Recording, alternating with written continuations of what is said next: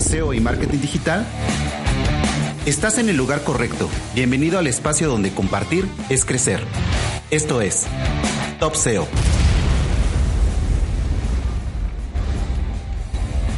Bienvenidas y bienvenidos a esta nueva emisión de Top SEO. En esta ocasión tenemos una entrevista con Gastón Riera. Gastón se ha desempeñado como SEO para grandes marcas como es Mercado Libre y actualmente es SEO Manager de Envato. Soy Miguel Rodríguez y te invito a que nos sigas en Twitter en topseo.mx, a que te suscribas a nuestro canal de YouTube, que también comentes en cualquiera de las plataformas donde nos escuches, ya sea iVoox, iTunes, Spotify. Estás en Top SEO, el lugar donde compartir es crecer. Vamos a la entrevista.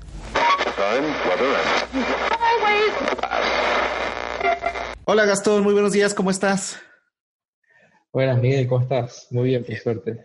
Bien, bien, aquí muy contento de tenerte en el podcast. Esta es nuestra tercera emisión. Eh, muy contentos de que hayas aceptado la invitación, de que estés aquí con nosotros. Tenemos muchas preguntas y para todo el público, Gastón Riera, eh, especialista SEO, pero ¿por qué no nos platicas mejor tú? Preséntate. Qué. Bueno, eh, bueno ya, lo dijo bien, soy Gastón Riera. Soy argentino, este, hace más o menos 7, 8 años que estoy metido en esto, en esta locura que es, que es para mí SEO o SEO, como, como lo queramos llamar. Este, trabajé, trabajé en varios proyectos grandes, varios proyectos lindos. Eh, tuve mi agencia, Seotronics, eh, actualmente estoy viviendo en, Australia, en Melbourne. Acepté un trabajo aquí para, una de las compañías más lindas que creo que tiene este, este mundo digital, que es eh, Envato, que tiene el sitio Theme Forest, que todos los que estuvimos metidos en, algo de freelance o que empezamos con nada para hacer nuestro, camino en Internet, terminamos comprando un tema cuando no tenemos dinero terminamos buscando gratuito, craqueado. no, eso no sucede. pero, pero bueno, sí, la, la experiencia que, más visibilidad me dio y que estoy muy, muy, muy agradecido con ellos es haber trabajado dos años en el Mercado Libre, es el e-commerce más grande de Latinoamérica. Y a nosotros nos gustaba decir, nos gusta decir que es el Amazon de, Latinoamérica, que es, increíblemente bestial. Sí, es grandísimo y precisamente tenemos varias preguntas sobre cómo es hacer SEO en grandes compañías, porque tú tienes bastante experiencia en eso. Eh, te platico, mira, nosotros aquí en México tenemos un grupo de WhatsApp eh, y yo me di a la tarea de, de, comentarles que íbamos a entrevistarte y tenemos ahí algunas preguntas para ti, porque lo primero que llama la atención cuando conocemos a una persona que trabaja en compañías tan grandes como es Mercado Libre, como es Envato, es eh, cómo se hace el SEO en una gran compañía, porque no todos los que nos dedicamos al SEO tenemos la posibilidad de trabajar en compañías tan grandes o de tanto renombre como, como Mercado Libre o como Envato. ¿Qué nos puedes platicar tú de esa experiencia? ¿Qué diferencia ves de trabajar, por ejemplo, con nichos propios o con una pequeña empresa a trabajar con una empresa tan grande y como tú lo acabas de decir, una empresa que es líder en su sector, que son líderes las dos en, en Mercado Libre y en Bato en su sector. Bueno, qué buena, buena pregunta. Em, me, cuesta mucho ponerlo, eh, hacerlo cortito, porque tenemos poco tiempo, pero a mí me gusta siempre pensar que cada tipo de proyecto tiene sus, propios desafíos. Si, si lo separamos en esos tres tipos de proyectos, nichos, pequeños proyectos, que pueden ser pequeños proyectos, o sea, nichos por un lado, pequeños proyectos por el otro, que pueden ser pequeños proyectos para un cliente, para un producto, para un servicio, y luego grandes compañías. para mí la, la, la dificultad en cada uno de ellos está en cuántos roles tiene que asumir el profesional de SEO. Cuanto más grande es la compañía, profesional de SEO es más específico en lo que hace y toma decisiones que quizás son más profundas y que pueden tener un nivel de, de, complejidad y de, ¿cómo decirlo?, de, de, complejidad con el producto, tiene que estar mucho más involucrado con el producto que en los otros casos. En los casos donde los, los proyectos son más pequeños, como nichos o como proyectos chicos, puede que el, rol del profesional de SEO ya sea más un rol de un profesional de marketing en general tiene que saber un poquito de desarrollo, estar metido un poquito en cómo se desarrollan las cosas, un poquito cómo se crea el contenido, un poquito cómo se difunde, un poquito conseguir o, comprar backlinks y, así siguen.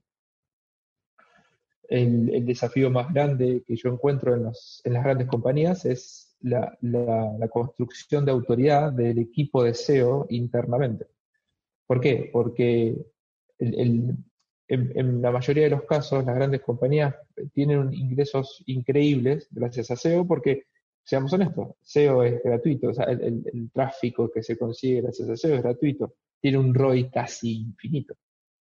Entonces, las compañías suelen darle poca bolilla. Tanto es así que cuando se hay una nueva iniciativa de SEO, no le, no le prestan atención y solamente le prestan atención cuando el tráfico está cayendo. Sí, uno es, perdón, uno es como el apagafuego cuando no todo va bien, entonces sí es, voltean a ver SEO, ¿no? Sí, eh, sí, la verdad que eh, es muy triste a veces que suceda eso, pero bueno, son decisiones de negocio, son decisiones de compañía y que, ese es el desafío que tiene el equipo de SEO, si es que hay un equipo o la agencia o el, contratista, si es que están contratando un, freelance, es ganarse la, reputación dentro de la compañía para que puedan llevar a cabo sus proyectos. Esto de ganarse la reputación suena muy, muy muy, muy fuerte o muy simple a la vez. A veces es ganarse la reputación dentro de un equipo de marketing, hablar con los directores, o a veces es ganarse la reputación dentro de un equipo de desarrolladores, que ambos mundos son muy difíciles y muy distintos a la vez. Este, a mí me gusta mucho más el lado de los desarrolladores porque eh, eh, tengo background en, ingeniería y me gusta hablar con esa gente somos todos locos. También aquí pasamos a la otra parte de cómo llegaste con el perfil de ingeniero y cómo, cómo fue ese acercamiento que tuviste al mundo del SEO. es bueno, eh, mi historia, mi historia, mi historia es que yo estaba, soy de, de, de título, soy ingeniero electrónico. Em, pero cuando estaba en la mitad de mis estudios, una crisis bastante importante en Argentina hizo que, que mi familia no pueda mantenerme más, no pueda darme dinero y necesitaba hacer dinero de alguna manera. Entonces, como, como muchos de los adolescentes o, o veinteañeros, estaba pasando mucho tiempo en Internet y pensaba, el tiempo que estoy en la computadora se tiene que poder transformar en dinero. Así es como empecé a investigar, googleé un montón y terminé cayendo en Forbeta, que me parece una de las comunidades más espectaculares que tiene este mundo. Creo que es la comunidad más grande de habla hispana sobre monetización y, blogs.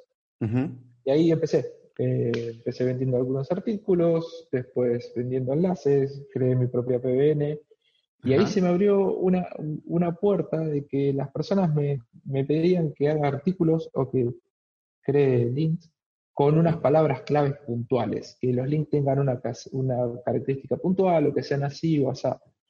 Y dije, ¿pero por qué? Todos me respondían, porque queremos posicionar mejor en Google. Bueno, a ver qué onda. ¿Qué onda este Google? Y ahí me, me explotó la cabeza. Mi cabeza, mi cabeza de, ingeniero en ese momento, de, que estaba estudiando ingeniería, decía, esto del algoritmo de búsqueda de Google es fascinante, es una caja negra, estamos haciendo ingeniería inversa contra lo que yo creo hoy en día es el algoritmo más potente y que mayor impacto generó públicamente en la humanidad. Hace 20 años, nunca nadie podría haber pensado de que iba a haber un algoritmo, que íbamos a poner algo en, en la computadora y ¡pum! Teníamos la información en microsegundos. Es como, tremendo. Sí, recuerdo, eh, estábamos platicando también hace poco en una reunión que tuvimos con, con CEOs de México, de cuando entrabas en Altavista. en aquellos tiempos cuando estaba Altavista, Excite, que todo estaba lleno de publicidad, eh, los algoritmos eran muy malos, la verdad, porque buscabas una cosa y, y inclusive estaba el, el término que utilizábamos de navegar en Internet, porque difícilmente encontrabas lo que requerías. Hasta que llegó Google y rompió con todo. Y entonces yo coincido contigo, sí es uno de los de los pasos más importantes que ha dado la humanidad en, ordenar la información y en tenerla también en microsegundos y siempre exacto, ¿no? Que también eso es como lo apasionante del, mundo del posicionamiento, saber cómo trabaja este, este, estos algoritmos o este algoritmo y hacer esa ingeniería inversa, que yo creo que por ahí es donde te llamó más la atención, ¿no? Acercarte al mundo del posicionamiento. Sí, sí, a mí me, me, vuelve loco y me, una de las cosas que yo lo digo por dos lados y, me, gusta decirlo de esa manera, soy un apasionado de esto. No sé que, si mañana dejaría, deja de existir Google, no sé qué haría, me, pondría bastante mal. O por lo menos dejaría de existir, si deja de existir el algoritmo de búsqueda. Em, me, gusta mucho que todos los días son distintos en SEO. Siempre hay una nueva, un nuevo desafío, algo nuevo para aprender, algo nuevo que, que investigar. Eso, eso, eso a mí me, motiva y me, empuja mucho a seguir en esto. Y obviamente, Google cada una semana, dos semanas o cada un mes sale una nueva actualización y se manda en fondo del tacho todo lo que venimos laburando. Sí. Eso nos hace muchos dolores de cabeza. bueno, mira, precisamente hablando de esto que nos apasiona, una de las preguntas que nos hicieron llegar y que también es eh, una pregunta que yo tengo que hacerte es em, la tecnología, sobre todo por el, trabajo que tú desarrollas todos los días. La tecnología de estas grandes páginas no es normal lo que manejamos la mayoría de los SEOs. O sea, no estamos hablando de que es un WordPress, no es un Drupal, no es un Magento. Eh, la tecnología que maneja Mercado Libre y que maneja Envato es enorme. ¿Cómo abordas tú un nuevo proyecto en, estas, con estas tecnologías y cómo haces ese match para que cuadre lo que requieren los motores de búsqueda contra lo que se puede hacer con la tecnología que tienes en estas grandes compañías, porque cada cambio significa miles de dólares, me imagino. Bien, eh, una de las cosas lindas que a veces tiene trabajar en compañías grandes así es que no te tenés que meter a saber cómo funciona la tecnología solamente eh, la clave está en poder hacer un, proyecto y convencer al equipo de desarrolladores de que eso tiene, tiene un impacto positivo y que vale la pena hacerlo. La forma, y, quiero, quiero remarcar en eso, la forma que, se tiene de trabajar en estas grandes compañías es encontrar un hueco donde hay una oportunidad eh, que puede ser para mejorar el posicionamiento, traer más visitas, por ende mayor, mayor ganancia o para reducir riesgos, que, hay, hay, mucho de eso hoy en día. Tenemos que saber que Google está cambiando y que tenemos que reducir los riesgos de una penalización o de eh, contenidos que fueron generados hace varios años y cosas así. Entonces, una vez que encontramos una de esas oportunidades, construir el caso, presentarlo con números, con, si se puede, con, con métricas, con proyecciones, para, para justificar ese gasto, porque lamentablemente el, recurso escaso que tienen las, compañías hoy en día no es, no es el dinero, sino son los, desarrolladores. Entonces, el tiempo de los desarrolladores es el más valioso y hay que aprovecharlo de la mejor manera. Okay, eh, ¿Respondimos a una pregunta? Sí, sí, sí, súper bien. Eh, bueno, aquí ya pasando al lado del posicionamiento, un tema también en, en estas páginas enormes. Eh, Mercado Libre me parece que aquí en México solamente tiene 35 millones de, de URLs, una bestialidad.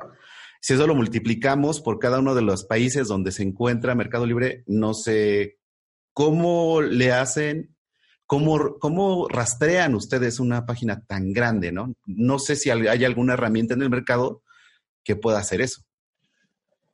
Em, bueno, en, el caso puntual del Mercado Libre, nosotros no, bueno, me, voy a, lo voy a pensar de una manera distinta. Eh, eh, todos los, casos que vos querés rastrear, siempre las páginas tienen los mismos patrones. Mercado Libre, los sitios que crecen así, eh, los e-commerce en general, son templates. Entonces, todas son páginas de producto, o páginas de listado, o categorías, o homes, o páginas puntuales. Entonces, una vez que, que, entendés esa lógica, vos podés hacer con Screaming Frog la mejor herramienta que, creo yo, que a mí me, encanta, con Screaming Frog y un poquito de potencia de cómputo atrás, quizás eh, con una muy buena computadora o con montado en un servidor, podés hacer buenas reglas de exclusión para crawlear un par de millones de páginas y entender, y luego con eso entender y extrapolar cómo funciona el resto del sitio. Mercado Libre puntualmente tiene más de 10 mil millones de páginas vistas por Google. Entonces, no, no, realmente, si se pudiese crawlear todo eso, no tendría demasiado sentido porque habría muchas cosas que saldrían de la norma o mucho que estaría enmascarado dentro de los promedios.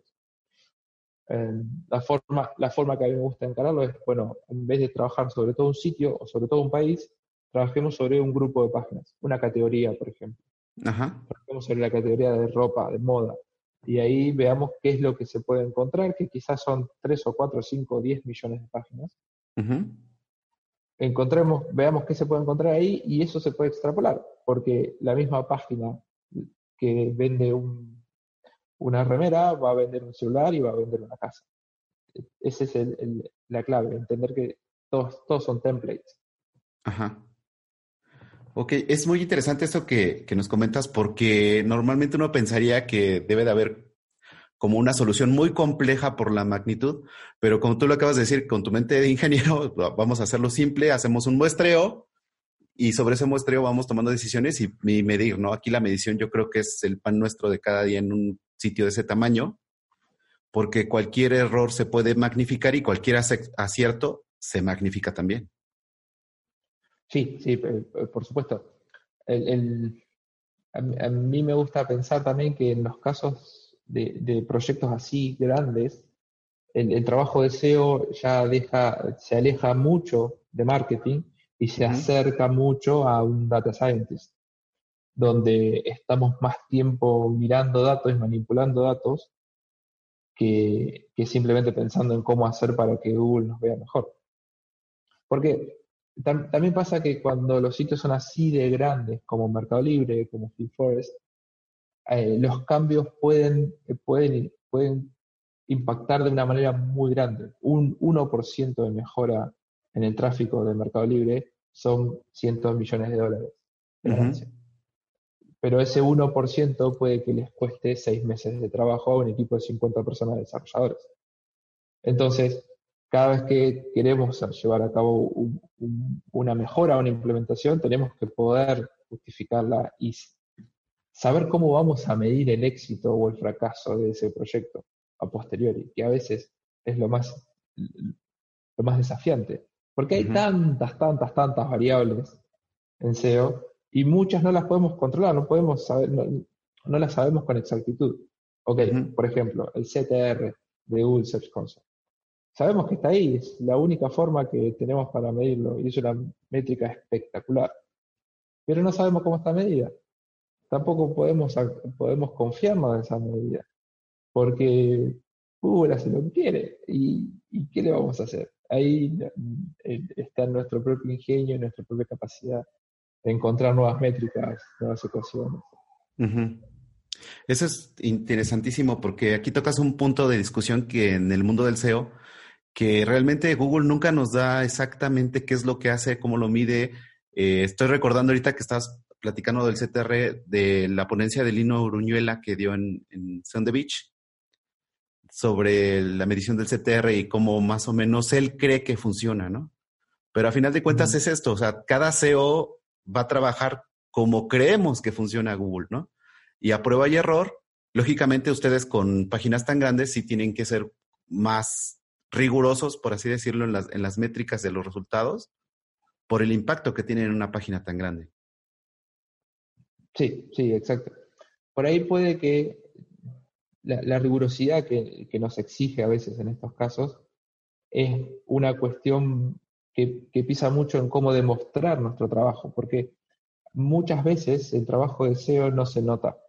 No se nota en, la, teoría tradicional de marketing y de las compañías grandes que quieren que una vez que se, se, se genere un impacto, se cambia algo en la página web, se vea las ganancias, la, mejor, la subida o la, baja, la bajada de visitas al otro día. En SEO a veces no pasa. En SEO incluso a veces se demoran meses, 6, 7, 12 meses en ver los cambios, o incluso cuando son cambios que son defensivos, para cuidar de que no te penalicen. Entonces ahí es donde nos cuesta mucho más mostrar las métricas o mostrar el, sentido de nuestro trabajo. Sí, es algo fundamental en las grandes compañías, todo va sobre el, sobre el revenue. y eso nos da pie para la siguiente pregunta que nos hicieron. Nosotros en, en, Latinoamérica tenemos un problema con Mercado Libre, como CEOs. Eh, hace unos cuantos meses Google eh, sacó la actualización de que solamente iba a aparecer un resultado por cada página web para una query determinada. Pero aún así Mercado Libre sigue topando las SERPs en diferentes queries a nivel latinoamericano. Eh, no sé si tú ya te, tocó todo esto, ya estaba, todavía estabas en el equipo, ya no estabas en el equipo. ¿Sí les afectó, no les afectó? Bueno, qué, casualidad. Eh, sí, yo todavía estaba en el equipo, ese cambio se notó y en muchas... Eh, hay, hay que tener presente que Mercado Libre posiciona para miles de millones de búsquedas. Y en muchas de, de esas búsquedas no hay competencia.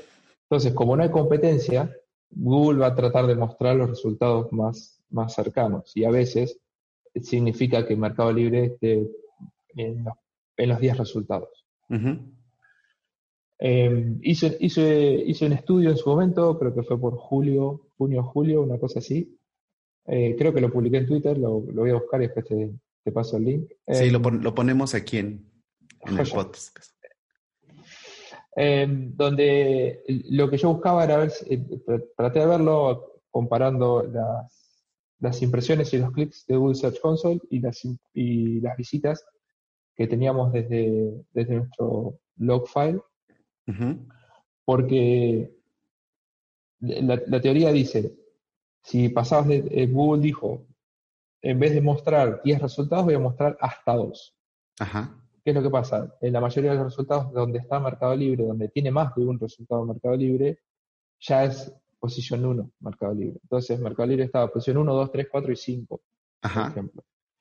Cuando pasar de ocupar 5 resultados a pasar a ocupar 2, los primeros dos el tráfico no varía, porque ya el tráfico se iba en la primera y la segunda posición. Lo que sí varió y mucho eran las impresiones. ¿Por qué? Porque la, forma que tiene Google de contarte las impresiones es eh, a través, por cada URL. Entonces, vimos que el CTR había aumentado mucho. No mucho, pero sí un, un 10% más o menos había aumentado el CTR porque, claro, había menos impresiones. Pero eso no, no impactó en nada a nivel negocio. No, no ganamos ni perdimos visitas, no ganamos ni perdimos tráfico ni ganancias. Fue como todo normal. Sí, porque... perdón. Eh, perdón, eh, lo, que te, lo que te iba a comentar, como bien dices, del 1 y el 2 ya lo tenían y simplemente limpiaron los del 3 al 10, donde en algunas queries donde estaba Mercado Libre, pero realmente no recibían clics porque ya topaban, a final de cuentas, esa, intención de búsqueda. Claro. Lo, que, lo que sí encontré, por lo menos mi, mi, lectura de esto, es que para una compañía como Mercado Libre es una amenaza porque está, lugar, está dejando lugar a nuevos competidores. Em, por otro lado, es algo muy bueno para los usuarios, porque muchas veces estamos buscando eh, productos que no queremos que salgan en mercado libre, o estamos buscando otros vendedores. Y, eso nos, ayuda a tener más variedad y que, eso es lo que está bueno de Google. Los usuarios normales, no locos como nosotros, deseo, los usuarios normales realmente les gusta el producto que tiene Google porque te da resultados atinados y que sirven. Sí, es fundamental lo que nos comentas. También otra duda que nos hacen es cómo trabajan de la mano el equipo de SEO y el equipo de pago. ¿Sí tienen alguna relación en las grandes empresas? Eh, ¿Cómo funciona esto? Eh, ah, estás poniendo sal en una herida. bueno, en, mi experiencia, eh, abriéndome de, Mercado Libre. trabajé con varios equipos, no solo en Mercado Libre, sino en, proyectos en los que trabajé con, mi agencia, proyectos en Mercado Libre, proyectos freelance y proyectos aquí en Envato.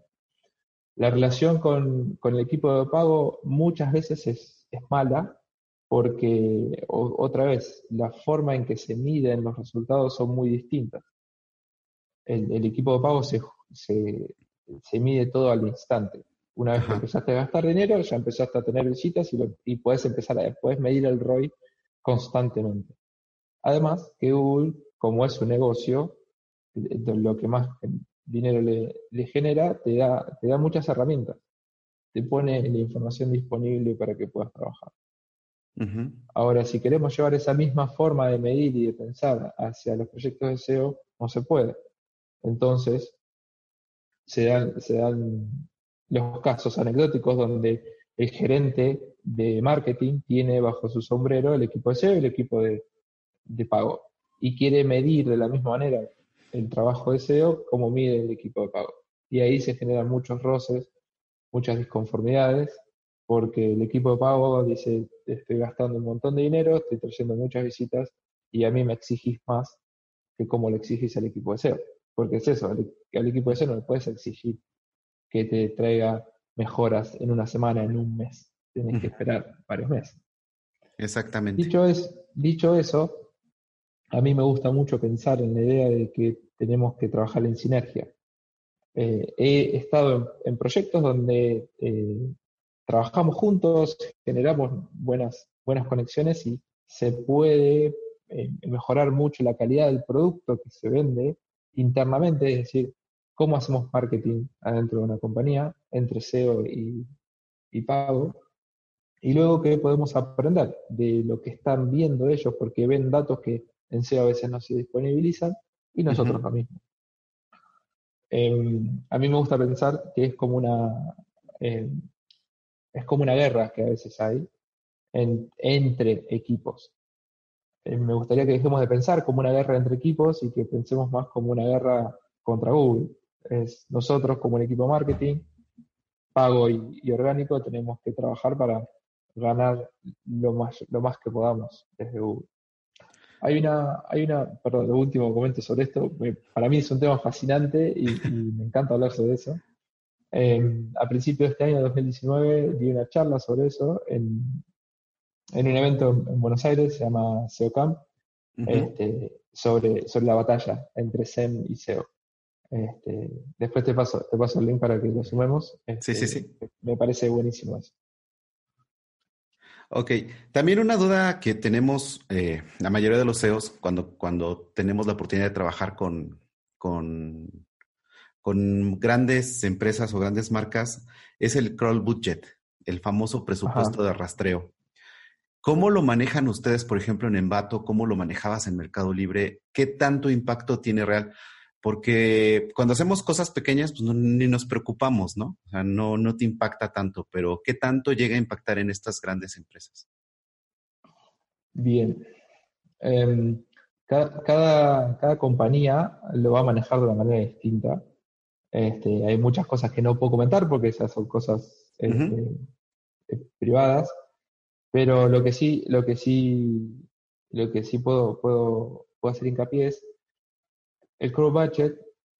No, existe algo así como crawl budget. Google mismo salió a decir por todos lados que no existe algún crawl budget. Lo que sí existe es un crawl efficiency. Tenemos que buscar que el robot de Google pase el menor tiempo posible buscando nuestras páginas o que tenga el camino más corto desde que entra a nuestro sitio web para recorrer todas las páginas. Esto, ¿Esto qué es lo que implica? Que hay muchas veces que hay recursos. Voy a dar un ejemplo muy simple. cuando tenemos un sitio que es adaptable o responsive, eh, las, imágenes se, se, generan con tres o cuatro o, la cantidad que sean de dimensiones distintas. Entonces, en el código HTML están todas esas imágenes. Pero según la dimensión del, explorador del dispositivo, se elige una imagen u otra. Ahora, es, esas, esos links son, son crawleables, son rastreables por Google. Y es tiempo que está gastando en recorrer la misma imagen cuatro veces. Entonces quizás está bueno que solamente le digamos a Google, che, mira, tenemos cinco imágenes, pero una es la importante. Mira esta sola, no mires todas las demás.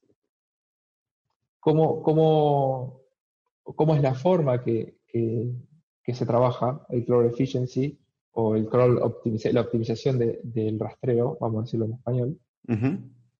Es obviamente mirando, mirando los logs, mirando cómo está recorriendo Googlebot nuestro, nuestro sitio desde el, el log del servidor. Un dato importante para esto, que, me, parece importante que la audiencia lo sepa, está, hay que pensar en el crawl budget, en el crawl optimization, en el crawl efficiency, cuando tenés más de medio millón de páginas. Antes de eso no sirve porque Google mismo ya tiene esa capacidad, esa inteligencia para encontrar las páginas, para recorrerlo. Y, y de verdad, a veces, si tenés menos de medio millón de páginas, no encontrás nada demasiado bueno. Un dato que mm, no es necesario em, eh, empezar por el, log file, no es necesario empezar por el, archivo de log del servidor. Se puede empezar por el análisis de, cobertura de Search Console para ver qué es lo que está viendo Google. Em, creo que en, la parte de páginas excluidas y páginas válidas hay mucha información para empezar a indagar y empezar a ver si tenemos un problema. Porque puede que si tenemos un sitio, vamos a decir que supera el medio millón de, páginas, vamos a decir que tiene un millón de, productos, de páginas, nos podemos ir al, informe de cobertura y ahí podemos ver qué es lo que está viendo Google. Ese debería ser nuestro primer paso como, como profesionales de SEO. Decir, bueno, si sabemos que tenemos un millón de productos, ¿cuántas páginas está mostrando Google? ¿Cuántas encontró como válidas? Si ahí vemos que el número es mucho mayor o mucho menor a un millón, ya tenemos un problema.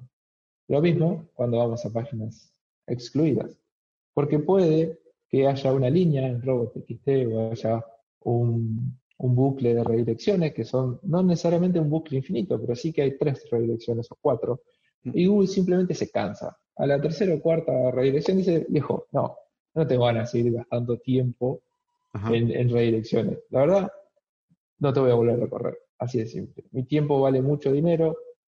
Se habla de que cuesta unos, unos cuantos dólares cada vez que Google recorre una página, entonces mejor optimizamos. Dato es súper interesante porque el enfoque que te puede dar trabajar con estas empresas es muy diferente al que a veces llegamos a pensar, ¿no? Cuando trabajamos en nichos o cuando trabajamos para empresas no tan grandes, eh, lo que acabas de comentar me hizo mucho sentido, eh, porque al final de cuentas, tienes razón, o sea, Google sigue siendo un negocio y sigue siendo un negocio sobre todo también en el tiempo del crawl, o sea, de que en lo que indexa, en lo que rastrea, le supone un gasto enorme también a Google que nosotros utilizamos como esa lógica con la que tú nos estuviste comentando, eh, es economizar tanto tu sitio web y entonces es tomar las acciones necesarias técnicamente para que Google encuentre mucho más rápido lo que nosotros queramos que vea. Claro. Sí, a ver, por ahí es, son conceptos que a veces chocan, porque lo que Google, porque por un lado Google es la parte de búsqueda es un servicio gratuito, pero muy pocos, o para mí, para mí por lo menos fue como un, cambio de estructura mental, empezar a pensar de que, bueno, Google también es un negocio y todo lo que ofrece gratuitamente tiene un costo atrás. Y que cada vez ese costo es mayor, porque hay costo de electricidad, costo de desarrollo, costo de marketing y, así siguiendo. Entonces, cuanto menos costo nuestro sitio web, cuando es un sitio web de tal magnitud, cuanto menos costo le estemos generando a Google, puede, puede, hipotéticamente, puede beneficiamos, porque le estamos haciendo gastar menos dinero. Y ellos mismos van a decir, ah, bueno, este sitio web tiene webmasters que son buena onda con nosotros, entonces vamos a hacer buena onda con ellos y lo vamos a beneficiar. Sí, podría ser una manera de, de tomarlo así. Sí. Bueno, aquí la otra parte que te quería yo comentar el, motivo de este podcast es evangelizar al mercado latinoamericano y también hemos encontrado mucha gente que está interesada en, adentrarse en este mundo del SEO, del posicionamiento orgánico. Eh, ¿Qué recomendarías tú a una persona que se está acercando al mundo de SEO? ¿Por dónde empezar? Con toda la experiencia que tú tienes trabajando en estas compañías, que sí, que no. Bien. Em, para mí, la herramienta más grande y más importante que tenemos en SEO es Google. Googleemos, googleemos todo. Es, así es como, como empezamos. Es donde empezamos una estrategia, donde terminamos una estrategia, donde empezamos a aprender y donde terminamos de aprender. Google es nuestro, nuestro primer aliado. Em, luego está también entender, bueno, querés empezar el SEO, bueno, ¿qué parte del SEO es la que te puede gustar? No recomiendo de entrada ir a un curso o empezar a gastar dinero en un curso porque los cursos son demasiado amplios a veces o tocan temas que son muy, muy difíciles de poner en práctica en un principio. Quien esté escuchando este podcast va, a decir, bueno, yo no, no tengo un sitio de 10 millones de páginas para optimizar mi budget. Entonces, no me está sirviendo esta información. Quizás un, curso en el que yo esté como profesor no serviría demasiado para ese caso. Pero sí está bueno entender cuál es el, el, bloque o la especialidad que le gusta a cada persona. Para mí, los trabajos tienen que estar motivados por la pasión o por los gustos que tiene cada uno. Entonces, quizás si te gusta más la parte creativa, te puedes inclinar por generar contenido. Crear contenido, saber cuáles son las, directrices o cuáles son las cosas buenas que se tienen que hacer para posicionar mejor. Si estás más del lado del desarrollo, de la programación, es ver cómo crear un sitio web, cuáles son las partes técnicas que hay que tener en cuenta, y así siguiendo. En realidad, no es una pregunta fácil de responder esta. Estoy divagando mucho. Em, creo que el mejor punto para empezar son los foros y, preguntando a la comunidad, siempre. Como, como está pasando ahora, que vos me estás consultando a mí o por ahí, que, nos consulten en Twitter, en Facebook, en LinkedIn, que nos busquen y nos pregunten. Porque con dos o tres preguntas, como te estoy comentando a vos ahora, te, les hago dos o tres preguntas diciendo qué te gusta, qué no te gusta, tenés experiencia en esto, tenés experiencia en lo otro, y ya podemos recomendar un par de artículos o un par de, de podcasts o de cursos para que sea más eficiente. Súper, súper importante lo que nos acabas de comentar. Precisamente el podcast y todo lo que hemos platicado cuando nos conocimos en las reuniones, etcétera, es este networking que se da en el mundo del SEO, que también es muy buena onda, es muy buen rollo, ¿no? Siempre hay gente dispuesta a compartir que, que el conocimiento no se quede. Eso es en, decía un amigo que tengo ahí, el conocimiento que no, no se comparte se echa a perder. Entonces, em, para las personas que se quieran acercar a SEO, más que nada, pregunten a las personas que ya tienen tiempo trabajando y eh, que hagan lo que les guste, que lo que les apasione, ¿no? Sí, sí, definitivamente. Eh, a mí, eh, una de, las cosas que más me gusta de SEO es la comunidad. Es esto que está pasando acá. a, a, ti no te conocía más que por algunos tweets nos encontramos en una conferencia en el SEO on the Beach y, se generó esto, se generó esta química, esta buena onda que queremos compartir y queremos, queremos ayudar a los demás. Em, mi, formación ingenieril me, hizo pensar eso mucho de las matemáticas. Las matemáticas son una de las herramientas más poderosas que tiene la humanidad, que creó la humanidad, y las matemáticas son gratuitas. Son gratuitas y están ahí y todos las podemos aprender. Entonces, difundamos de la misma manera que podemos difundir las matemáticas, uh, fue muy profundo, difundiendo las matemáticas, difundamos, difundamos SEO, difundamos que, más gente lo pueden hacer. No necesitas ni ser un desarrollador, ni ser un, tener un título de máster en marketing, no, no necesitas ningún, ningún laurel, solamente ganas de, meterte y, y preguntar y hacer y experimentar y equivocarte y, y así seguir. Sí, es algo que hemos visto con la mayoría de los CEOs que hemos platicado. tenemos esa vocación salmónica de ir a contracorriente. Eh, y sobre todo que nos gusta mucho experimentar, ¿no? Eh, nunca nos quedamos con una sola respuesta, sino buscamos el porqué de las cosas. Y yo creo que eso es lo más importante, ¿no? También me comentaba uno de los clientes a los que les doy consultoría que quiere formar un equipo in-house, que cuál era el skill que busca, qué skill podría buscar para reclutar un SEO. Y, si te fijas, normalmente cuando ves las vacantes de SEO te dicen, ah, sí, que sea, eh, no sé, marketing o ingeniero en sistemas, lo que sea, X. Pero nunca ponen ese skill soft, que es la tolerancia a la frustración, porque al final de cuentas, lo que aprendimos en el año pasado, Google llega, nos da un manotazo en la mesa y bye, ¿no? O sea, ya no, ya no sirve lo que hacíamos hace dos años, lo que hacía tres años, y tenemos que volver a reaprender y seguir estudiando todo el tiempo, que yo creo que eso es un skill del más importante. Sí, sí, es, la, verdad que, eso es tremendo.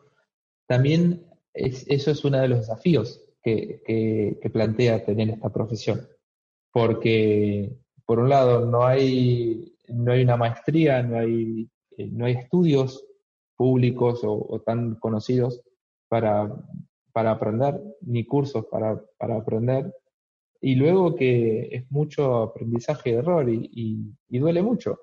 No todos están dispuestos a sufrir que tu sitio caiga el 50% del tráfico, que quizás tengas que, despedir empleados porque eh, Google hizo, hizo un nuevo cambio.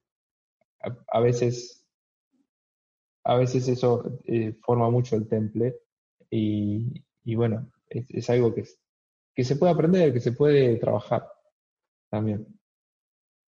Sí, es algo muy, muy interesante y muy importante. Y también otra pregunta que te quiero hacer, Gastón. ¿Cómo, ¿Cuál es el proceso? También, esta es una inquietud mía. ¿Cómo fue el proceso para que tú te acercaras a trabajar a Mercado Libre? Ellos te ficharon, eh, tú fuiste, ¿cómo, cómo fue eso? Em, Mira, eh, fue, fue algo raro para mí, em, porque, porque yo eh, nunca había trabajado in, company antes, antes de Mercado Libre, insisto. Em, entonces, eh, es como que yo tenía clientes, tenía algunos clientes freelance y mis propios proyectitos. Y, y, empecé, empecé uno o dos años antes de que me llamen de Mercado Libre, empecé, empecé a tener mucha más exposición en las redes sociales. Y de buenas a primeras me, me llamaron, por, me encontraron por LinkedIn y me escribieron, y yo no lo podía creer, porque es, es Mercado Libre. Yo pensaba, no, no, se pueden estar fijando en mí. Luego me enteré que no es que se fijaron en mí porque eh, yo tenía un aspecto de que iba a ser un, Einstein y que le iba, le iba a traer miles de millones más a Mercado Libre, sino que entré en el proceso de selección de todos. Empezaron a buscar todos los profesionales que tenían un poco de, que, se mostraban en, la comunidad en Argentina y ahí caí yo en la voz y terminaron contratándome. ¿A qué voy con esto? No, no, no hay nada especial en mi contratación en Mercado Libre. Como fui yo, podría haber sido cualquier otra persona. Lo, lo, que sí buscan mucho en Mercado Libre es un fit cultural, es que las personas tengan ganas de trabajar en lo que están haciendo y que sean curiosas, que tengan ganas de, superar sus propios límites. Pero esto es eh, súper genial porque gracias a que te empezaste a mostrar, porque también esa es una manera de los SEOs que estamos acostumbrados a trabajar mucho solos y hay mucho SEO muy bueno que está en la cueva o, o SEO de nichos que ganan mucho dinero pero no quieren compartir, no se quieren mostrar. Entonces, eh, también ahí fue algo que te impulsó a ti, ¿no? O sea, te empezaste a mostrar, a compartir el conocimiento que tenías y de ahí te seleccionaron para que pudieras entrar en la terna, por así decirlo. Sí, sí, también yo no lo hice pensando, nunca pensé que iba a terminar trabajando en Mercado Libre, no lo busqué tampoco. Esto, insisto, no, no estoy queriendo ni agrandarme ni es falsa modestia, sino es que fue todo orgánico y natural. Incluso luego de que me hicieron la oferta, yo no lo podía creer. Era como, ¿por qué Mercado Libre me está queriendo contratar? Yo soy ingeniero electrónico, no SEO. dejar de pensar en que yo iba a trabajar en ingeniería electrónica. Me gusta SEO, quiero trabajar en SEO, vamos a enfocarnos 100% a esto. Y dejar de pensar en ingeniería por un rato. Y ve, orgánicamente llegaste hasta Australia. de Australia fue un poco distinto porque, bueno, lamentablemente en Argentina hay un poco de, crisis económica y política y, a veces pone cuesta arriba el trabajo, los ingresos y toda la vida a veces es muy estresante. Y da oportunidades en el exterior. Y un, conocido, un referente que lo, aprecio mucho, Steve Castells, en español, un gran tipo, me, comentó que en Embato estaban buscando a alguien que era el problema que tenía era que había que mudarse a Australia. Y yo le dije, sí, esto, Embato me parece una compañía espectacular, los productos que tiene están buenísimos y Australia es Australia. Em, entonces empecé, eh, todo, todo, empezó con simplemente escribir, preguntando, che, eh, me gustaría irme a trabajar con ustedes, ¿qué les parece? Tienen algún puesto, podemos, podemos charlar. Eh, acá estoy yo, estoy a, su disposición. Y se, abrieron, les gustó, empezamos a charlar, luego de como seis meses terminé cayendo en Australia. Pero fíjate aquí la importancia también de la ¿A comunidad. qué apunto con todo esto? Sí, no, por supuesto.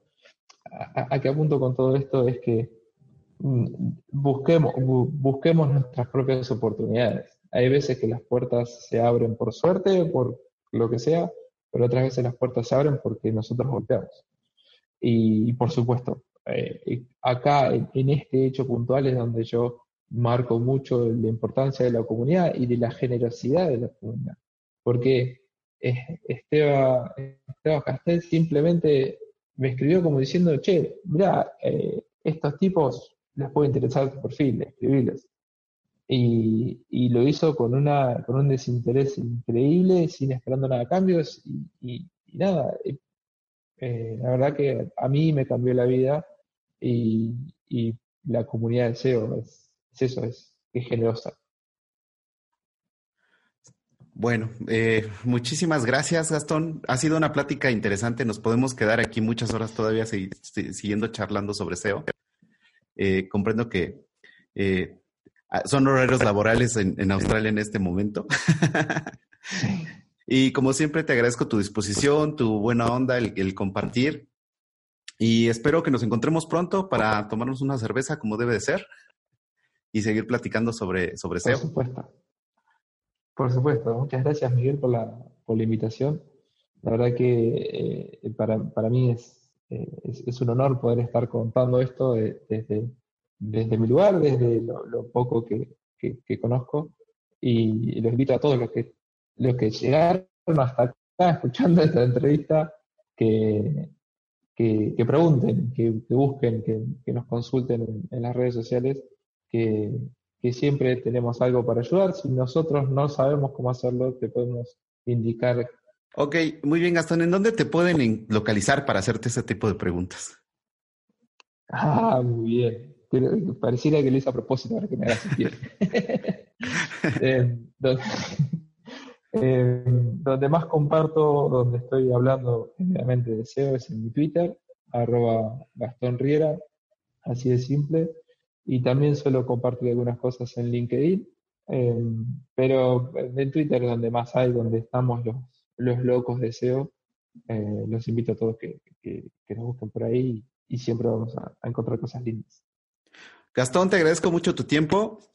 De verdad, estoy muy contento de tenerte y espero eh, seguir platicando en un, en un próximo podcast. Te mando un abrazo muy grande, cuídate mucho, que estés muy bien. Abrazo grande, hasta luego.